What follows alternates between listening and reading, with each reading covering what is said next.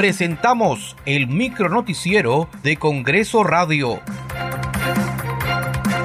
¿Cómo están? Les saluda Danitza Palomino. Hoy es lunes 22 de mayo del 2023. Estas son las principales noticias del Parlamento Nacional.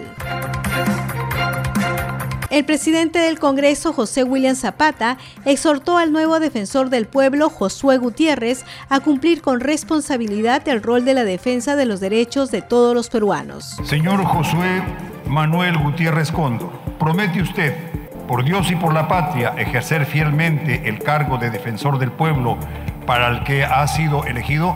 Sí, prometo. Si así lo hace, que Dios y la patria lo premien. Si no, que él y la nación se lo demanden.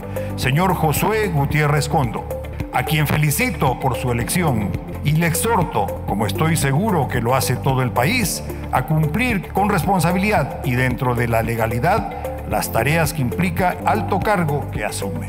Y como en toda democracia ha generado expectativas y también preocupaciones, así como cuestionamientos para el Congreso. Todo ello a usted señor defensor del pueblo, como a nosotros, el Congreso de la República, nos compromete a ambos a realizar con mayor cuidado las obligaciones que la Constitución nos exige. La Comisión de Constitución aprobó el predictamen que modifica la ley orgánica del Poder Ejecutivo para desarrollar el encargo y gestión remota del despacho de la Presidencia de la República. Escuchemos al congresista Hernando Guerra García, presidente de esta comisión.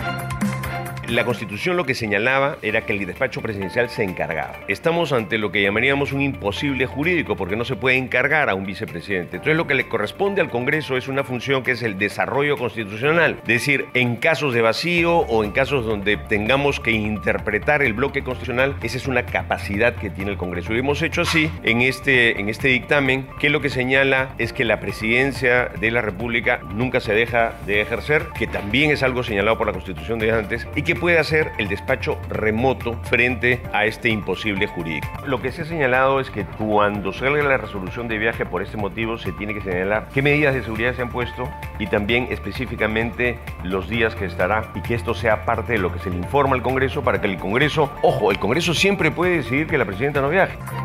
La Comisión de Transportes aprobó el dictamen que plantea la creación de un sistema integral homogéneo y estandarizado para la emisión de licencias de conducir. Muchas gracias por acompañarnos en esta edición. Nos reencontramos mañana.